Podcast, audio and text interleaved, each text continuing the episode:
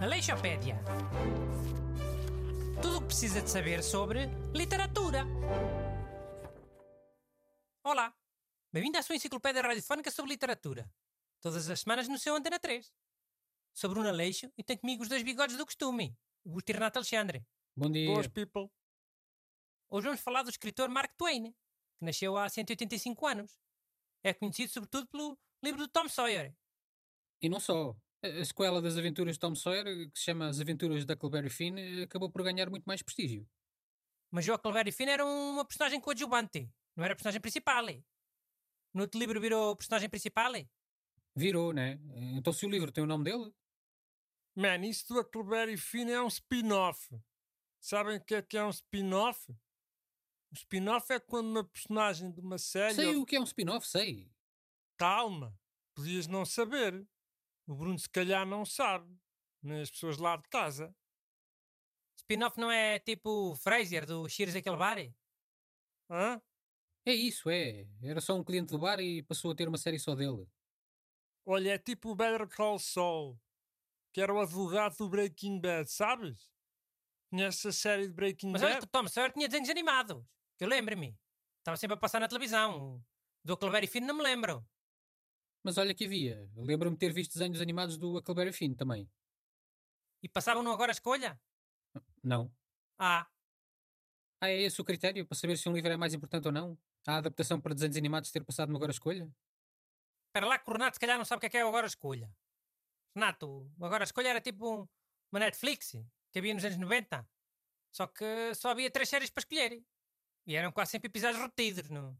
A vida nos anos 90 não era fácil. LOL. Até parece que eu não me lembro do Agora a Escolha. Eu nasci em 1984, caso não saibas. Mas há muitos ouvintes que não se lembram. Essa malta mais millennial, que cresceu cheia de facilidades. Antigamente é que custava. Ya. Mas agora só para explicar à malta que não conheça. Então, Agora a Escolha era um programa que tinha três episódios. Três séries em votação, né? Diferentes. As pessoas ligavam para a RTP a votar né? No episódio que quisessem ver. E a que ganhasse passava. Convém dizer que durante essa votação passavam um episódio de desenhos animados. E, e durante muito tempo foi o Tom Sawyer. Daí termos falado disso agora. E há muitas vezes era. Mas também davam bocas, uma, uma cena em francês que era dos Incas, Ana dos cabelos ruivos. Mano, agora fiquei bem nostálgico. Vá, vá, isso não é o programa do Markle, vá. O Markle é meu amigo e eu não quero copiar ideias dele. Ele é que tem um programa desse de falar de coisas antigas. Ya, ya, tens razão. Posso falar um bocadinho das aventuras do Huckleberry Finn ou não?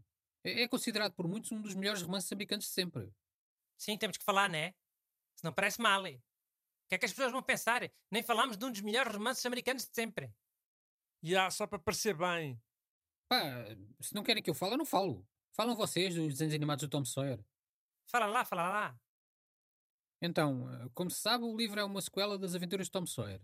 No final desse livro, o Tom Sawyer e o Huckleberry Finn encontram um tesouro, que era de uns bandidos, e ficam ricos. Spoiler!